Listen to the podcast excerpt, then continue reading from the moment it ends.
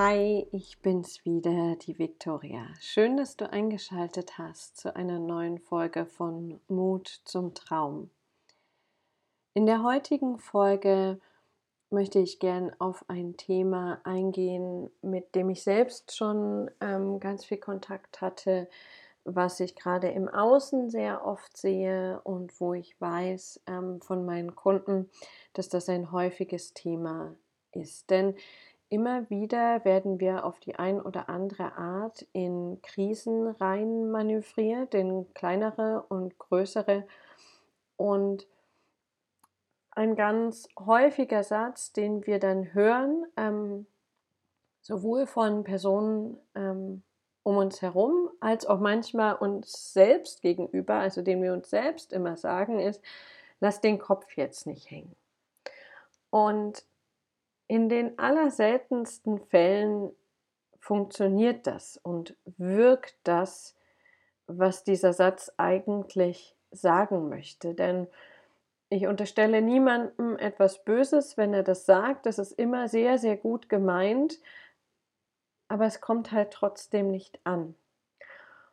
Und um zu verstehen, warum dieser Satz nicht ankommt und seine Wirkung verfehlt, seine gut gemeinte, möchte ich heute darauf eingehen, wie sich Menschen üblicherweise in Krisen verhalten. Ähm, denn das hilft dir sowohl, wenn du dich mal in einer Krise befindest, als auch wenn du Menschen um dich herum hast, die sich in Krisen befinden. Und gerade im Moment befinden wir uns in einer globalen Krise ähm, denn wenn ich das hier gerade aufnehme, sind wir gerade mitten in der Corona-Krise. Ähm, in Deutschland herrscht Ausgangssperre. Und ähm, dieser äußere Umstand hat viele in persönliche Krisen, in Lebenskrisen, in Existenzkrisen ähm, getrieben.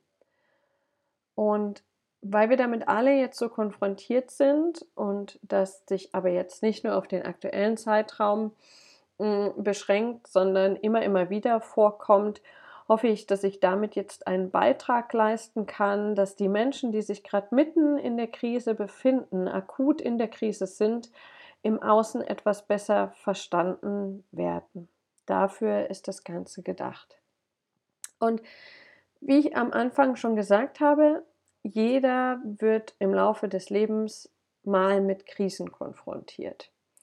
Mal sind es halt so äh, kleine Herausforderungen, kleine Aufgaben, ähm, wo man nicht genau weiß, okay, wie gehe ich jetzt damit um?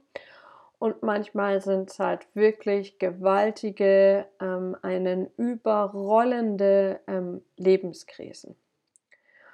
Und aktuell ähm, zeigt die Situation, dass diese, ähm, dieser Umstand des Coronavirus im Außen für manche so eine kleine Herausforderung ähm, darstellt und für manche eine gewaltige Lebenskrise. Und das liegt daran, dass die Stärke, wie eine Krise wahrgenommen wird, sehr vom Betroffenen abhängt. Und das klingt vielleicht erstmal banal, ist aber ganz wichtig zu verstehen, gerade wenn man einen Betroffenen von außen sieht.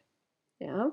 Das heißt, der Betroffene selbst mit seiner ähm, Persönlichkeit, mit seinen Stärken und Schwächen, mit seinem Lebensaufbau, mit seiner beruflichen Situation, mit seiner familiären Situation bestimmt, wie stark für ihn die Krise ist. Also ist die gefühlte Intensität gefühlt sagt sie eigentlich schon, absolut subjektiv. Was wiederum bedeutet, dass Beschwichtigung aus dem Außen absolut sinnlos ist, denn das wird die subjektiv gefühlte Intensität nicht verändern. Und auch wenn für den Außenstehenden das gerade vielleicht gar nicht so schlimm ist, weil seine Person halt anders ist, weil seine Lebensumstände anders sind, dann kann es doch für den Betroffenen sich wirklich anfühlen wie eine hartnäckige Lebenskrise. Das heißt, Verständnis im Außen, einfach okay, ich höre mir jetzt an, wie es dir geht und ähm, ich höre dir zu, auch wenn ich nicht ganz nachvollziehen kann, wie, wie hart das gerade für dich ist, ist viel, viel hilfreicher als Beschwichtigung. Und ich möchte dir jetzt einfach so ein paar Stadien und ähm, Mechanismen erklären, wie wir als Menschen im Allgemeinen mit Krisen umgehen, was die Verhaltensmuster sind, ähm, die sofort einsetzen, wenn wir in die Krise gerutscht sind oder auch zwischendrin. Und dafür gibt es auch so lineare Modelle. Und ich habe bei meinen Lebenskrisen, also sowohl als, als Jugendliche, als mein Papa die Familie verlassen hat, ähm, als auch zum Beispiel, als meine kleine Cousine verunglückt ist, ganz plötzlich, und auch als ich selbst mit meiner Krebsdiagnose konfrontiert war, habe ich festgestellt, dass die Phasen ähm, der Krisenbewältigung und des Umgangs mit der Krise ähm, zumindest bei mir absolut nicht linear verlaufen. Also ich bin durchaus gesprungen in den Phasen, habe manche Phasen gefühlt übersprungen, war dafür intensiv in manchen, bin immer wieder zurückgerutscht und dann nach vorne. Das heißt, so ein lineares Modell hat mir persönlich nicht weitergeholfen, ähm, sondern hätte mich eher festgehalten und hätte gesagt, oh Gott, jetzt äh, stecke ich irgendwie schon drei Tage, drei Monate, drei Jahre, je nach Größe der Krise in der Krise und bin immer noch in Phase 2 von 7. Also dauert es ja ungefähr noch zehn Jahre, bis ich da rauskomme. Also ähm, das lineare Modell funktioniert für manche, für mich nicht und das stelle ich auch immer wieder ähm, bei meinen Klienten fest, weil es durchaus möglich ist, aus einer sehr frühen Phase der Krise ähm, sofort in die Lösung zu springen, wenn deine Persönlichkeit dementsprechend strukturiert ist. Bei manchen geht es aber auch nicht. Das heißt, ein lineares Modell ähm, äh, blendet so ein bisschen die Individualität aus und die Möglichkeit, Phasen zu überspringen oder auch wieder zurückzuspringen. Hm. Deswegen werde ich einfach äh, mehrere Mechanismen sagen, ähm, erklären und äh, dann äh, darauf eingehen, wann die auftreten und ob die wiederholt auftreten können. So. Wann tritt eigentlich so eine Krise ein? Ähm, Gerade im Moment sehen wir es häufig, ähm, aber du kennst es sicherlich auch aus deinem Leben, entweder von dir selbst oder von Menschen um dich drumherum. Ähm, die Liste von den Situationen, die wir üblicherweise als Krise oder sogar als Lebenskrise bezeichnen, ist relativ lang. Ähm, das kann sowas sein wie die Kündigung des Jobs, entweder auch durch dich selbst oder ähm, durch den Arbeitgeber. Ähm, kann sowas sein wie verlassen werden durch den Partner. Auch schwere Krankheiten oder chronisch schwere Krankheiten oder an sich chronische Krankheiten ähm, können zu einer Krise führen. Ein schwerer Unfall, sowohl von ähm, der Person selbst als auch von einer Person im nahen Umfeld, können ähm, zu Krisen führen. Ähm, wie wir es jetzt gerade erleben, die Bedrohung der beruflichen Existenz bei Selbstständigen und Unternehmern ähm, führt häufig zu Krisen natürlich solche Sachen wie Tod eines geliebten Menschen, wobei ich das nicht darauf beschränken möchte, dass ein sehr nahestehender Mensch stirbt, denn manche ähm, bauen auch Beziehungen auf zu Personen, die sie zum Beispiel gar nicht kennen. Das ist ein gutes Beispiel für die Subjektivität einer Krise. Ähm, es gibt Menschen, die in eine tiefe Krise gezogen werden, wenn ähm, ein Prominenter, mit dem sie sich verbunden fühlen, stirbt. Und das ist für Außenstehende oft nicht nachvollziehbar. So, Michael Jackson ist schon vor, ich weiß nicht, x Jahren gestorben und du hängst immer noch in der Krise. Sehr subjektiv. Lass den doch in seiner Krise. Ja? Ähm, auch sowas wie Mobbing ähm, führt zu Krisen. Und ähm, was auch spontan oder schleichend auftritt, sind sowas wie Sinnkrisen, ja, wo eine ähm, zum Beispiel eine Kündigung, eine Krankheit, ein Unfall, Tod eines geliebten Menschen dazu führen, hm, dass die Menschen sich als Persönlichkeit, als Mensch den Sinn ihres Lebens quasi in Frage stellen. Das heißt, so eine Sinnkrise kann sowohl beruflich als auch privat ausgeprägt ähm, sein. Und diese großen Krisen, ähm, gerade die Sinnkrisen, gehen halt sehr, sehr oft einher mit einer Identität, Identitätskrise. Das heißt, die Menschen stellen dann nicht nur den äußeren Umstand in Frage, sondern auch sich selbst. Und um zu verstehen,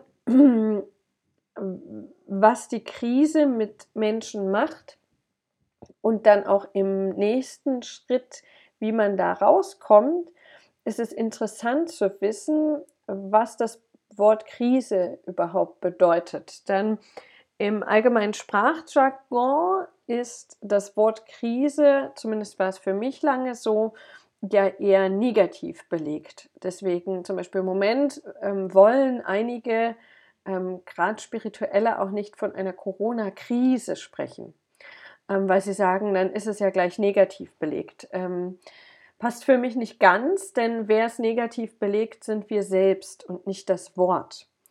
Denn das Wort leitet sich aus dem Griechischen her, kommt von krinein. Ähm, krinein heißt, also es wird wahrscheinlich absolut nicht so ausgesprochen, heißt aber so viel wie wenden, ja. Also bedeutet Krise sinngemäß so viel wie entscheidende Wendung oder Wendepunkt. Ist jetzt, also ist jetzt nicht zwingend negativ belegt. Ja? Heißt nur, es geht vielleicht in der Krise darum, die Richtung zu, enden, zu ändern. Ja? Ähm, und diese, dieser Wendepunkt kann halt sowohl im Außen entstehen, ja, Jobverlust, Unfall und so weiter, oder halt auch im Inneren entstehen, ähm, vor allem bei Sinnkrisen. Mm. Aber mal ganz unabhängig davon, wo die Ursache liegt, liegt die Chance einer Krise genau in dieser ähm, Wendung, in diesem existenziellen Wendepunkt im Leben. Denn das alte Leben, was vor der Krise war, das existiert ja in der Regel dann nicht mehr. Die Krise führt dazu, dass das alte Leben, so wie es sich aufgebaut wurde, nicht mehr existiert ähm, oder vollkommen auf den Kopf gestellt wird, das, was noch existiert von diesem Leben. Was wiederum dazu führt, dass all die Mechanismen, die sich die Menschen über Jahre angeeignet haben, um in ihrem Leben klarzukommen, um Zufriedenheit zu finden, um ähm, sich zu ordnen, um ähm, Entspannung zu finden und so weiter, diese Mechanismen funktionieren in der Regel von heute auf morgen nicht mehr. Ja. Ähm, das ist auch die große Herausforderung, weil all unsere Strategien, die wir gelernt haben, scheinbar nicht mehr funktionieren. Genau. Ähm, bei mir war das so, dass die, ähm, die Diagnose Brustkrebs mich mal zum einen in eine gesundheitliche Krise gestürzt hat. Das ist ja ganz offensichtlich. Und bei mir ging das dann einher mit einer ähm, beruflichen Krise bzw. Sinnkrise, ähm, weil ich irgendwann verstanden hatte, hat aber auch ein bisschen gedauert, ähm, dass das der, der Sinn, der tiefere Sinn war, der da drunter gesteckt hat. Ähm, dass ich mir mal genau anschaue, wo ich stehe und schaue, ob es nicht Zeit für eine entscheidende Wendung ist. Hätte ich damals schon gewusst, was das Wort Krise bedeutet, hätte ich es wahrscheinlich etwas schneller verstanden. ähm, also kommen wir jetzt mal ähm, zu den Mechanismen, wie die meisten Menschen mit Krisen umgehen ähm, und die, die ich auch kenne aus meinen persönlichen Krisen und aus den Krisen meiner Kunden. Genau. Das heißt, wie reagieren Menschen üblicherweise auf Krisen? Das Erste, was wir kennen, ist der Schock. Ähm, und der Schock trifft häufig ein direkt mit dem Erkennen einer Krise. Also in dem Moment, wo uns bewusst wird, okay, alles, was bisher war, existiert jetzt nicht mehr. Das ist der Moment des, des Schocks. Also ähm, wir erfahren vom Unfall eines geliebten Menschen, wir erfahren ähm, von einer Kündigung, ähm, wir erfahren von der eigenen schweren Krankheit, wir erfahren davon, dass der Partner ähm, uns betrogen hat und so weiter. Oft die erste Reaktion, die geht halt unterschiedlich lang, ist dieser Schock. Und in diesem Schock ähm, sind die Menschen in der Regel handlungsunfähig. Sie können nicht denken, sie können auch nicht fühlen. Und im Schock können die Menschen auch nicht darüber sprechen, wie es ihnen geht. Also die sind auch sprachlos im wahrsten Sinne des Wortes. Und der Schock prägt sich halt manchmal darüber aus, dass man wirklich sieht, okay, der steht unter Schock und ist ganz weit weg von sich. Oder mh, hm, der Schock ist halt zum Beispiel so ein, so ein Weinen, Weinen, Weinen, Weinen, aus dem man nicht rauskommt. Ähm, weil das einfach in dem Moment der Kanal ist, weil man handlungsunfähig und sprachunfähig ist. Und dieser extreme Schock, ähm, der dauert halt in der Regel entweder halt ein paar Sekunden, ein paar Minuten, ein paar Tage. Ähm, selten länger als ein paar Tage. Und dann, ähm, genau, äh, braucht es dann natürlich auch Hilfe. Das vielleicht noch als Hinweis. Ähm, ich möchte heute nur darüber ähm, informieren, wie die Menschen üblicherweise auf Krisen reagieren, um ähm, vor allem den Außenstehenden ein Verständnis dafür zu schaffen. Und heute soll es ähm, weniger darum gehen, ähm, wie es dann da rausgeht. Heute geht es nur darum, ähm, ein Verständnis zu schaffen um den Betroffenen ähm, besser verstehen zu können und ihn besser ähm, begleiten zu können. Für all diese Phasen gilt, ähm, wenn du jemanden kennst, der da drin steckt oder wenn du selber drin steckst und du hast das Gefühl, du kommst nicht selber raus aus einer Phase, such dir Hilfe. Das nur hier schon mal gesagt. Das ist jetzt, wenn du das hier hörst, ähm, noch nicht der Weg raus, ja, sondern nur Info.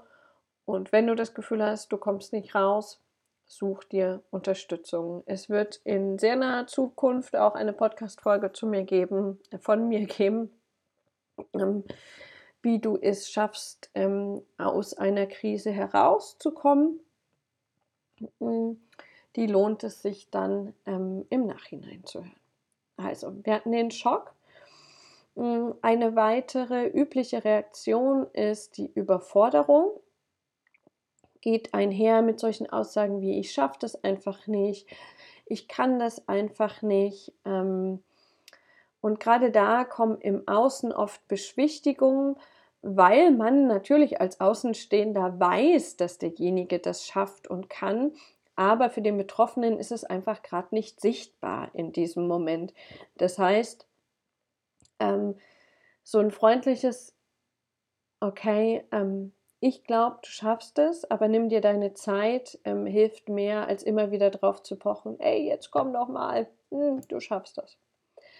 Ähm, warum ist es so? Weil, ähm, wie bereits gesagt, alle Mechanismen, die der Betroffene vorher hatte in seinem Leben, jetzt nicht mehr greifen, weil das alte Leben einfach weg ist. Und damit sind die Menschen total überfordert mit sich, mit der Situation, mit der Krise und mit den Dingen, die, die sie normalerweise mit Leichtigkeit nebenbei machen. Den Haushalt führen, ähm, einkaufen gehen, arbeiten gehen. Das fällt halt total schwer, normalen Alltag zu leben, weil die natürlich tief in sich spüren, ähm, dass, diese, dass das alte Leben nicht mehr da ist. Ja? Und weil sie noch keine Mechanismen haben, damit umzugehen, stecken sie halt in dieser Hilflosigkeit und Ohnmacht. Ja?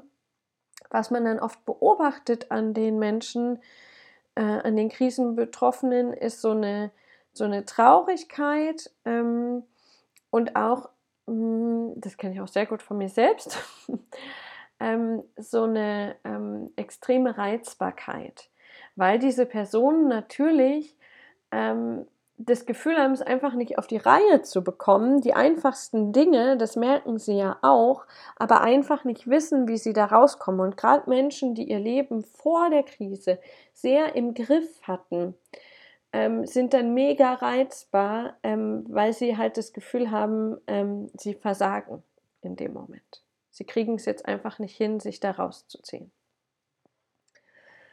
Ähm, führt uns auch gleich zum nächsten Mechanismus, dem Mechanismus der Selbstanklage. Ähm, auch sehr ähm, häufig. So, ich bin doch selbst schuld an meiner Situation, ich habe es nicht anders verdient. Ähm, genau.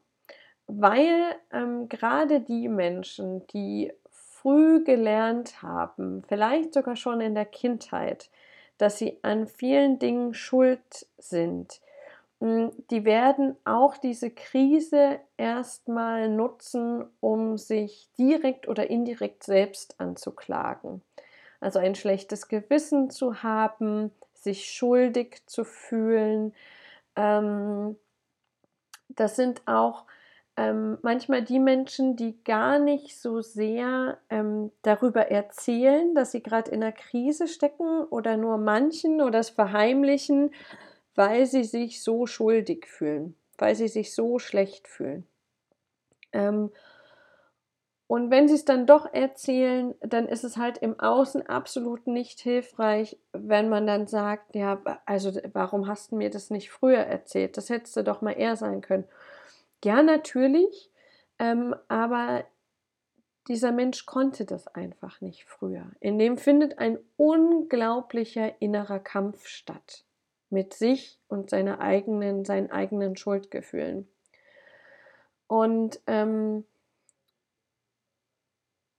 neben denen, die es dann nicht äußern, gibt es auch die, die das sehr häufig und laut aussprechen. Dieses Ich bin doch selbst schuld, ähm, ich habe mir das doch so ausgesucht, ich habe mir das doch so eingebrockt. Ähm, und da kommen wir an einen, an einen ganz ähm, feinen, aber wichtigen Knackpunkt, weil die sprechen das oft laut aus, weil sie unterbewusst, nicht bewusst, ja, ähm, unterbewusst die Hoffnung haben, dass das jemand im Außen bestätigt, ihnen quasi Recht gibt damit, dass sie ähm, Schuld haben an der Situation und ihnen das bestätigt, ihre Einschätzung der Reaktion. Das ist ein ganz äh, verquickter ähm, Mechanismus. Etwas, was ähm, äh, du vielleicht schon bei anderen beobachtet hast oder auch von dir selbst äh, kennst, natürlich, und das spürt man auch gerade in der sogenannten Corona-Krise, und wenn du es später hörst, fühl dich mal zurück, mh, mm, ist, dass Menschen mit Angst, Sorgen und Zweifeln reagieren. Ja?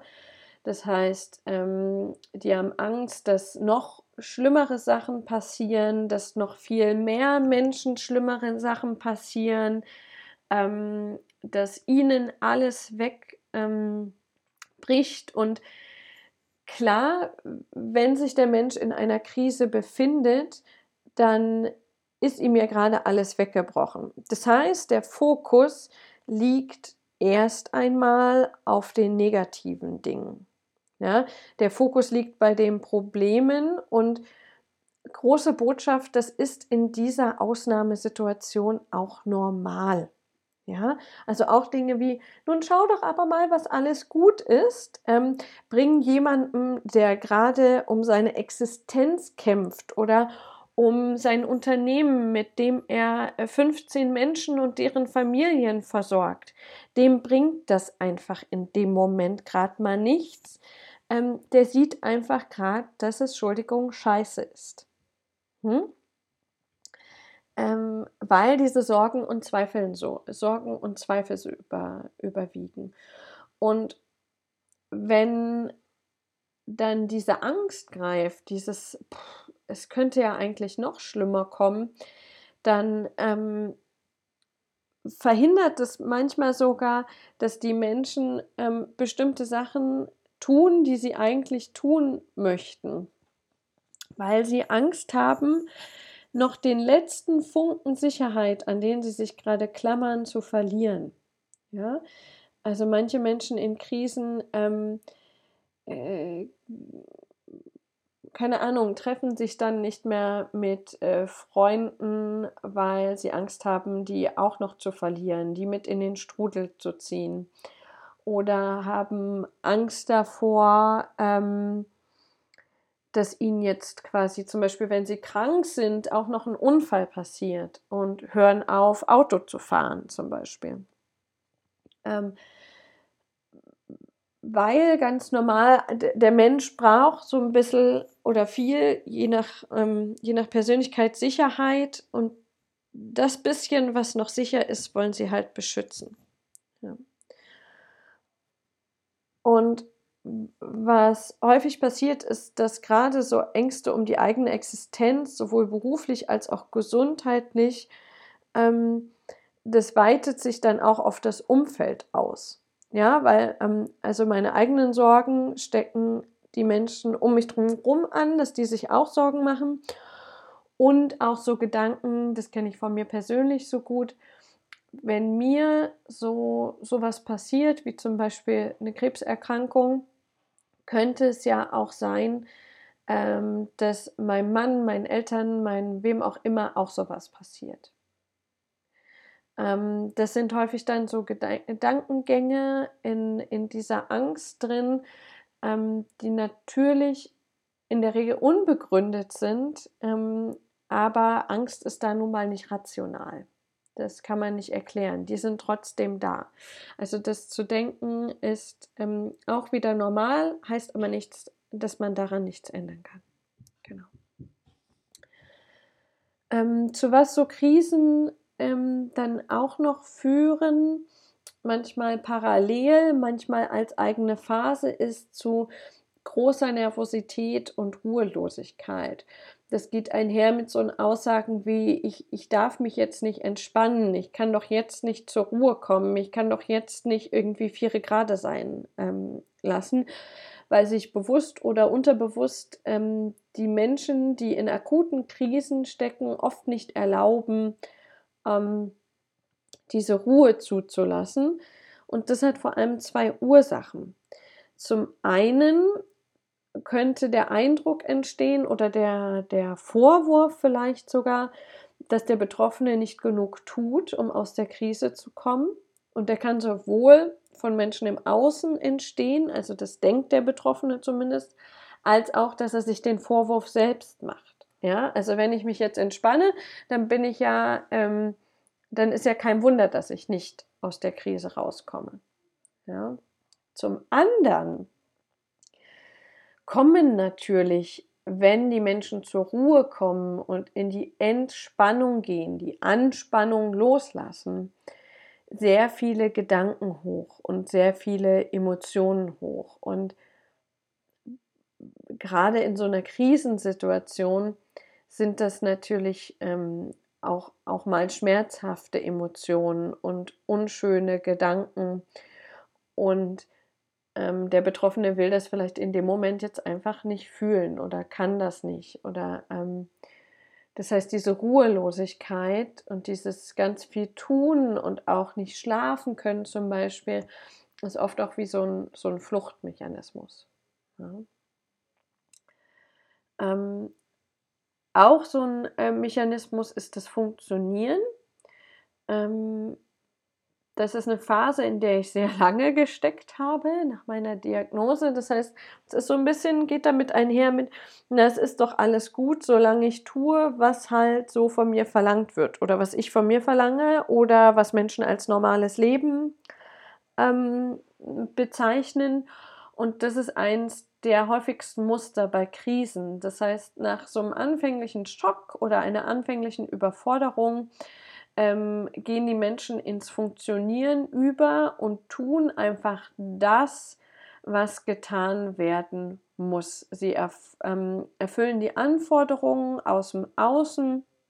Sie gehen ähm, arbeiten, erfüllen ihre Arbeit auch super. Sie sorgen für den Haushalt, sie kümmern sich um die Kinder oder um die Eltern, je nach Situation. Ähm, und erfüllen alle diese Aufgaben in der Regel bravourös. Ähm, und ganz oft, und das ähm, kenne ich gut, kommt dafür sogar äh, Lob von im Außen von, von Bekannten oder Freunden, weil ähm, die Betroffenen ja so gut mit ihrer Krise umgehen. Ähm, ja, auf der einen Seite ja, auf der anderen Seite nein, weil dieses Funktionieren ja häufig einhergeht mit einer, ähm, mit einer Abspaltung oder einer Unterdrückung der emotionalen Lasten und der Schmerzen. Also ich funktioniere, ähm, damit ich ähm, nicht damit konfrontiert werde, äh, wo ich vermeintlich versagt habe. Ja. Ähm, und da kommen wir auch gleich noch dahin, ähm, was, was, das, was der nächste Mechanismus ist. Ähm, das ist quasi Kompensation oder Kompensieren. Ähm, das heißt, das ist sowas wie, ach, das mit der Kündigung, das ist doch nicht so schlimm. Ich habe ja immer noch ähm, meine Kinder, mein Motorrad, mein weiß ich nicht, mein Wein zum Beispiel. Ähm, das heißt, wir schauen halt nicht hin zu dem, was, wo die Krise ist und was sie macht mit einem. Ähm, und irgendwas in uns fühlt diese Orientierungslosigkeit und sucht aber die Orientierung in einem anderen Lebensbereich, in einem, der scheinbar noch normal läuft. Ja? Wir konzentrieren uns dann zum Beispiel extrem auf die Kindererziehung oder auf ähm, die Freunde oder auf den Partner. Und ähm, genau, schauen da einfach nicht zu dem hin, was scheinbar kaputt ist, sondern dem, ähm, was ganz ist und wo wir gebraucht werden.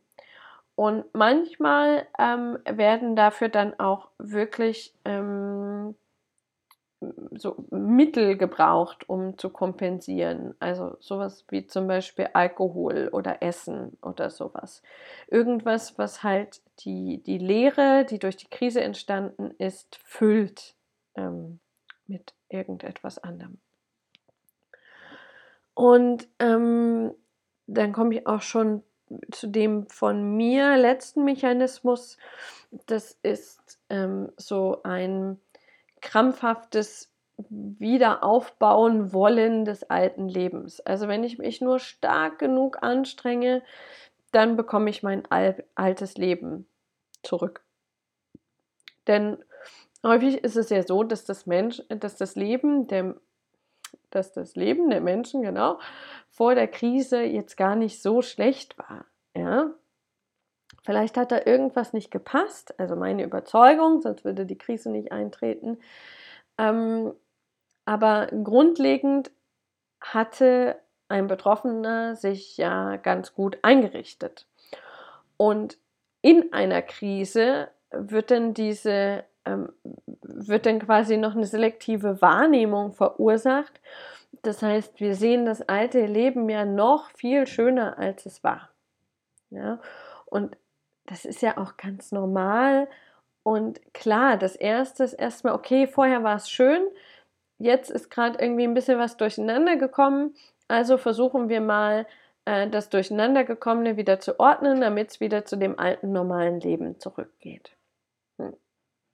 Ähm, das kostet in der Regel sehr, sehr viel Energie und ist irgendwie auch, wenn wir uns das mal überlegen, so, ähm, so ein Kampf gegen Windmühlen gleichzusetzen, denn das alte Leben gibt es ja nicht mehr. Mit der Krise ist ja ein Teil des alten Lebens oder das ganze alte Leben ähm, gestorben. Wir erinnern uns daran, dass Krise ähm, entscheidende Wendung bedeutet. Das heißt nicht da einfach weitermachen, sondern entscheidende Wendung. Und nochmal, worum es mir heute geht, ist zu sagen, wenn du jemanden siehst, der in einer Krise steckt oder wenn du selber drin steckst, all diese Reaktionen auf Krisen sind vollkommen normal. Ja, es sind vollkommen normale Mechanismen. Heißt nicht, dass die äh, förderlich sind, aber zumindest sind sie, ist es nichts Unnormales. Und die Betroffenen durchlaufen halt mehrere Phasen oder es existieren auch mal Phasen parallel, man überspringt, geht zurück, das habe ich am Anfang schon gesagt. Ähm, und für viele Betroffene hilft es schon extrem, wenn sie das Bewusstsein dafür haben und auch fühlen, dass ihr Verhalten vollkommen menschlich ist und ähm, nicht so unter Druck gesetzt werden, dass das jetzt nicht sein darf, dass sie sich, dass sie keine Angst haben dürfen oder nicht überfordert sein dürfen. Ja? Und da können wir im Außen viel tun, indem wir einfach sagen können, ey, pass auf, du bist gut so, wie du gerade bist, auch wenn es dir gerade irgendwie blöd geht, aber alles gut. Ja? Für den Außenstehenden gilt es also, in so einer Situation maximal empathisch zu sein, mitzufühlen. Und hier ganz wichtig, Mitgefühl ist nicht gleichzusetzen mit Mitleid. Es geht nicht um Mitleiden, sondern es geht darum, mitzufühlen, denn Mitleid stützt den Betroffenen oft noch tiefer in sein Loch. Ja? Das verstärkt das Leid halt noch. Ja? Und auch hier nochmal, weil es so wichtig ist, die Reaktion auf eine Krise und die Intensität der Krise, die Länge der Krise, die Phasen der Krise sind eine absolut subjektive Geschichte. Absolut subjektiv. Im Außen kann ich nicht einschätzen, wie es demjenigen gerade geht. Und deswegen funktionieren diese Sprüche aller jetzt bloß nicht den Kopf hängen lassen, nicht, auch wenn die Absicht des Senders natürlich gut ist. Ja. Zum Schluss, ähm, wie kommt man da raus? Nur als Ausblick, ähm, wie gesagt, es wird noch mal eine Folge dazu geben. Denn All die oben genannten Reaktionen haben eine Gemeinsamkeit. In diesen Phasen blendet der Betroffene oft die Chance aus, die in jeder Krise steckt. Und auch das ist normal, dass wir die Chance dann einfach nicht sehen können oder wollen. Aber irgendwann kommt der Moment, wo wir uns entscheiden können, die Chance zu sehen. Und diese Chance wenn wir uns das Wort nochmal ranholen, entscheidende Wendung ist die Chance für einen Neuanfang, für ein Reset im Leben und für eine Ausrichtung auf das, ähm, was der eigenen Wahrheit entspricht. Ja? Und oft ist von außen schon gut erkennbar, welche Chancen in der Krise des Betroffenen stehen, doch er selbst kann es noch nicht sehen. Und auch das ist okay. Ähm, da gilt wieder, sich wirklich mit Ratschlägen, vor allem mit ungefragten Ratschlägen von außen zurückzuhalten. Ja? Weil das, was der Betroffene in der Krise erlebt, ähm, das ist absolut notwendig und lernt ihn und trainiert ihn, damit er dann, wenn er die Chance sieht, sie auch ergreifen kann. Ja. Ähm, das heißt, wenn du da jemanden siehst und du siehst die Krise, äh, du siehst ihn in der Krise und du siehst vielleicht auch die Chance, ist vor allem wirklich Zurückhaltung gefragt und so ein sanftes anbieten, ohne irgendwie pushy zu sein. Ja, also was wie, ähm, wenn du irgendwann bereit bist, dir anzuschauen, was da jetzt, wo die neue Richtung liegen könnte, dann bin ich für dich da. Ausreichend. Mehr braucht es nicht. Ja. Und welche Möglichkeiten es jetzt genau gibt, ähm, dann die Krise in eine Chance zu verwandeln, dazu gibt es dann ähm, zeitnah noch eine Folge wenn du jemanden hast, der in einer Krise steckt ähm, oder du selbst ähm, dich gerade da befindest, dass du spürst, okay, es, es muss hier irgendwie rausgehen, aber ich sehe den Weg gerade nicht, dann gibt es natürlich immer die Möglichkeit, dass du dich direkt an mich wendest und wir direkt im Eins zu eins miteinander ähm, arbeiten können. Genau. Dazu biete ich ja auch immer ähm, kostenlose Visionsgespräche an ähm, und äh, Gespräche zur Chancenklärung. Die gehen eine Dreiviertelstunde ähm, und wie gesagt sind vollkommen unverbindlich und da können wir schauen, wo es bei dir vielleicht hingehen könnte oder bei dem Menschen, den du da kennst. Also, meine Botschaft an alle, die in der Krise stecken, es ist normal, dass du dich zwischendurch wirklich kacke fühlst, dass du keinen Ausweg siehst. Ähm, sei sanft mit dir, sei sanft mit dir in den unterschiedlichsten Phasen. Und für alle Aus Außenstehenden bleibt im Mitgefühl und geht raus aus den ungefragten Ratschlägen. Euer Mitgefühl bedeutet für den Betroffenen so, so viel Unterstützung. Einfach nur durch euer Dasein. Also, ich danke dir, ich danke euch fürs Zuhören und freue mich, wenn ihr auch in der nächsten Folge wieder einschaltet. Danke, danke, danke.